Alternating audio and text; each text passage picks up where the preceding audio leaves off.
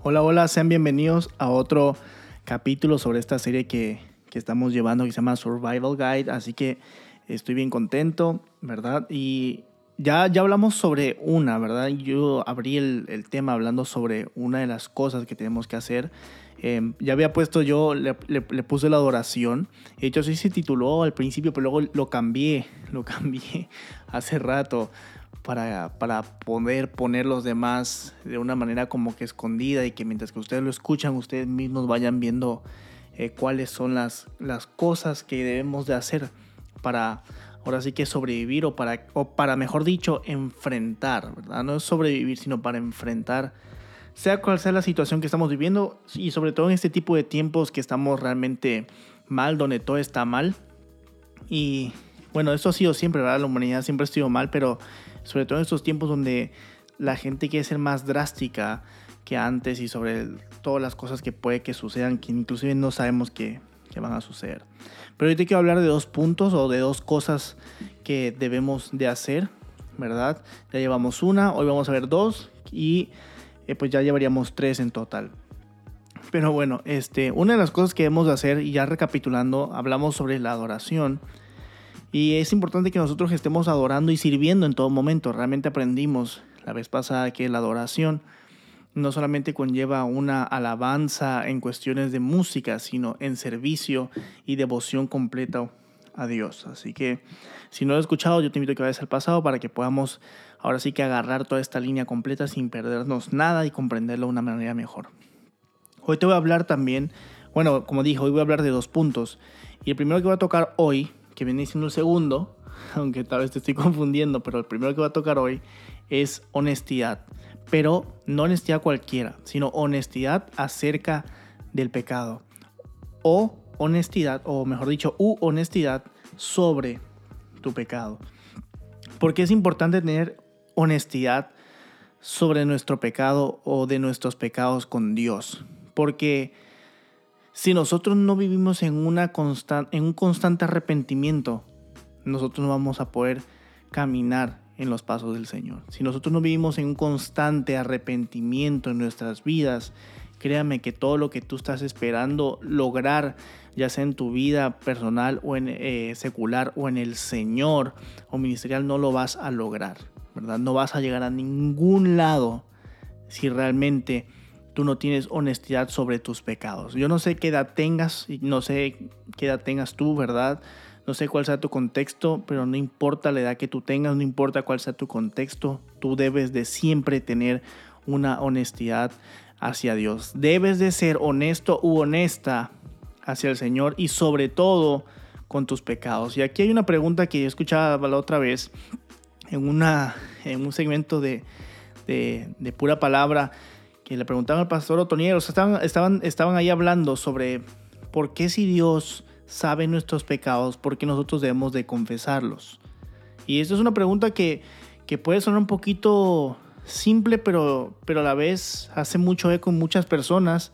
Y tal vez tú seas creyente y, y no te lo hayas preguntado, pero es importante que sepamos por qué nosotros debemos de confesar nuestros pecados. Y es verdad, Dios sabe todo. ¿Sí? Dios sabe que tú pecaste. Es como cuando tú tienes un primito o un hijo, un niño chiquito, que tú lo viste agarrarse, no sé, eh, los dulces y tú le preguntas, ¿quién agarró los dulces? Y él te lo está negando y, y, tiene la boca manchada de dulces. Y tú dirás, bueno, pues si te estoy viendo que tienes la boca manchada de dulces, ¿quién agarró los dulces? Y él te dice, yo no fui, yo no fui, yo no fui.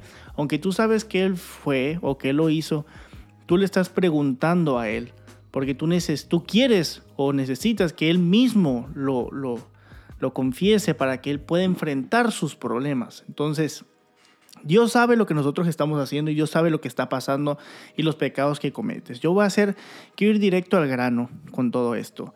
Es importante que nosotros, literalmente, eh, nosotros confesemos nuestros pecados al Señor, aunque Dios ya lo sabe, aunque Dios ya sabe todo porque Él es omnisciente, omnipotente y omnipresente, ya Dios lo sabe, nosotros necesitamos confesarlo. ¿Por qué?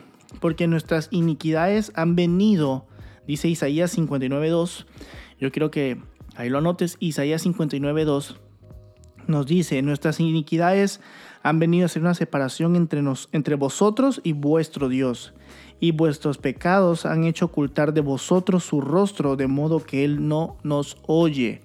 Y aquí podemos sacar un montón de, cosas que por sí yo quiero hablar de esto próximamente en, en otras series, porque aquí podemos ver un atributo de Dios y el, atributo de Dios que vemos aquí en Isaías 59 es la santidad de Dios y que Dios es tan santo para no estar o habitar con el, el, pecado. Dice la Biblia que Dios es tan santo que ni siquiera pudiera vernos. Dice aquí, ha hecho ocultar el rostro de Dios de nosotros por nuestras iniquidades. Dios no tiene rostro porque es espíritu, pero si tuviera rostro se esconde de nosotros. Entonces Dios es tan santo por eso. Y nuestro pecado es lo que hace que Dios se aleje de nosotros. O mejor dicho, nosotros nos alejamos de Dios por medio del pecado. ¿Sí? Realmente Dios no puede convivir con nosotros por esto mismo. Entonces, ¿qué nos está enseñando Isaías 59.2? Número uno, que Dios es santo y que no puede habitar con el, en medio del pecado. Y número dos, que nuestros mismos pecados nos alejan de Dios y que son una barrera para con Dios. Entonces, nosotros no sabemos qué va a pasar en el mundo, pero sí nosotros debemos estar eh, conscientes que tenemos que estar agarrados de la mano de Dios y agarrados de la mano de Dios vamos a enfrentarse a lo que sea. No sé lo que vaya a pasar, no sé si vayan a venir guerras, no sé si vayan a venir hambres, no sé qué te vaya a pasar a ti en el día de hoy o en el día de mañana, no sé lo que vaya a pasar, pero sea lo que sea, nosotros debemos de enfrentar todo siempre con la mano de Dios o tomados de la mano de Dios, pero no podemos hacer eso si nosotros seguimos viviendo en pecado. Entonces, tenemos que arrepentirnos porque nuestros pecados crean una barrera entre nosotros y Dios. Ahora, dice Proverbios 28, 13, el que encubre sus, sus transgresiones no prosperará, mas el que las confiesa y las abandona obtendrá misericordia. El que encubre sus transgresiones no prosperará. Cuando hablamos de prosperar no nos referimos 100% a dinero, sino a, crecimiento o a, un bienestar. Se involucra igual la parte financiera, pero no, no podemos pretender que todo lo que dice en la Biblia acerca de prosperidad es financieramente.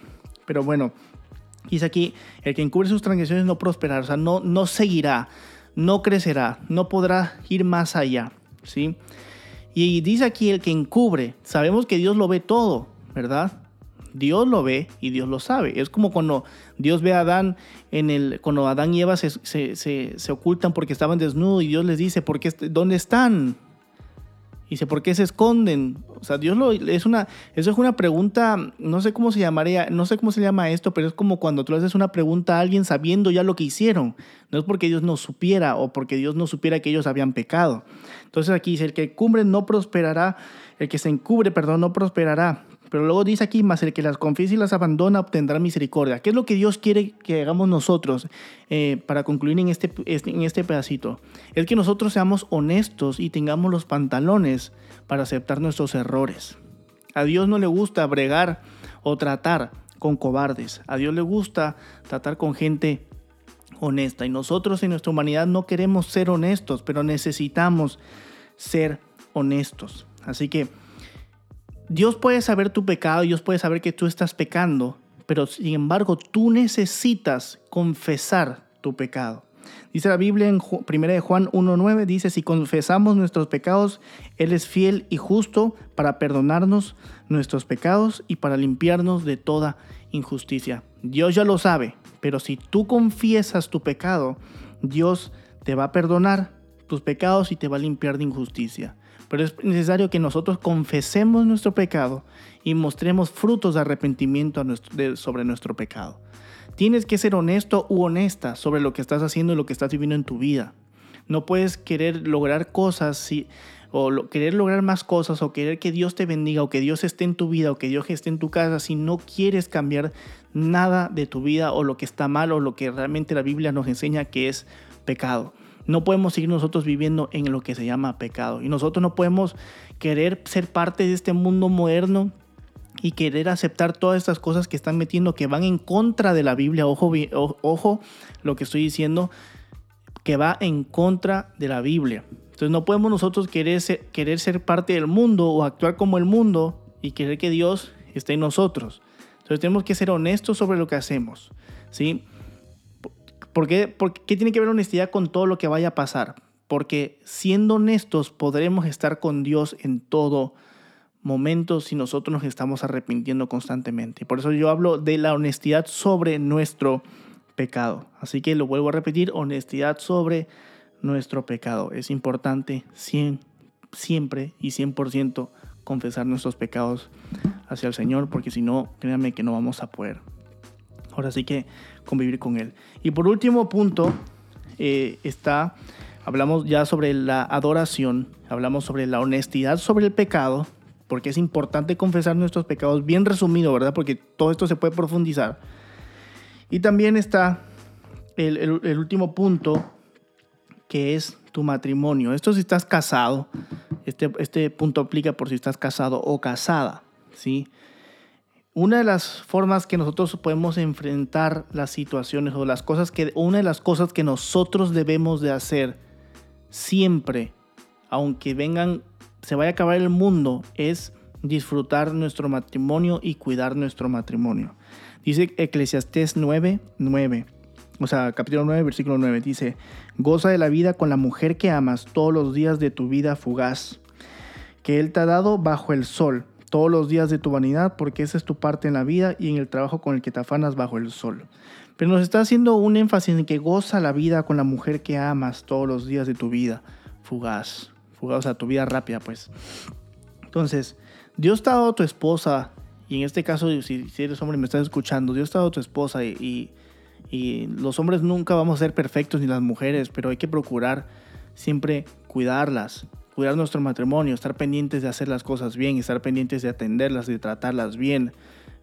No sé, por eso digo, no importa lo que vaya a pasar, pero una de las cosas que sí podemos hacer para controlar siempre eh, lo que nuestro ambiente, para estar bien en nuestro ambiente, es cuidar nuestro matrimonio, cuidar nuestro matrimonio que nada de lo que esté pasando en el mundo, que ninguna situación que esté pasando en el mundo, o que nada de lo que está haciendo esta gente legalista, de que ahora la gente está votando en ciertos lugares para, para volver a ver poligamia y tener dos esposas o dos esposos, o o andar de, con dos novios o dos novias, eso no podemos nosotros darle cabida a todo eso. Nosotros debemos de cuidarnos, debemos de cuidar la familia y esto del matrimonio igual implica a los hijos. Nosotros debemos de cuidar nuestros, nuestra familia y nuestra casa y no permitir que nada de esta agenda que está entrando entre a nuestra casa. Nosotros como cristianos debemos de proveerle ahora sí que a nuestros hijos educación cristiana, no una educación parcial sino una educación cristiana, enseñarles un, matrimonio con tu esposa o con tu esposo, un matrimonio cristiano. Entonces es importante cuidar esta parte del matrimonio porque nosotros no podemos andar solos o solas. Necesitamos siempre a alguien y si estás casado o casada, es alguien, Dios te lo mandó. Así que pues cuídate o cuídense y realmente presten atención a eso porque no podemos como hombres y sobre todo ministros, de la palabra de Dios. No podemos querer pretender ganar almas sin cuidar nuestra casa. Y lo mismo con las mujeres. No puedes pretender, que, eh, pretender querer ganar almas o evangelizar o impactar el mundo sin cuidar tu casa. Así que esto es importante. Y pues lo dejo hasta aquí. Estoy haciendo breve. Y yo te espero para el próximo, ahora sí que el próximo episodio. Eh, está bueno, cada vez se va poniendo más bueno. Y déjame saber si te ha gustado y realmente si quieres que que te explique algo más o que yo eh, profundice, no, no me acuerdo cómo se dice, pero si quieres que yo haga una que... No, se me fue la palabra literalmente. Pero bueno, yo puedo profundizar, profundizar, exacto. Así que yo puedo profundizar en, en algún tema si es que tú me lo pides. Pero bueno, Dios te bendiga y nos vemos en la otra.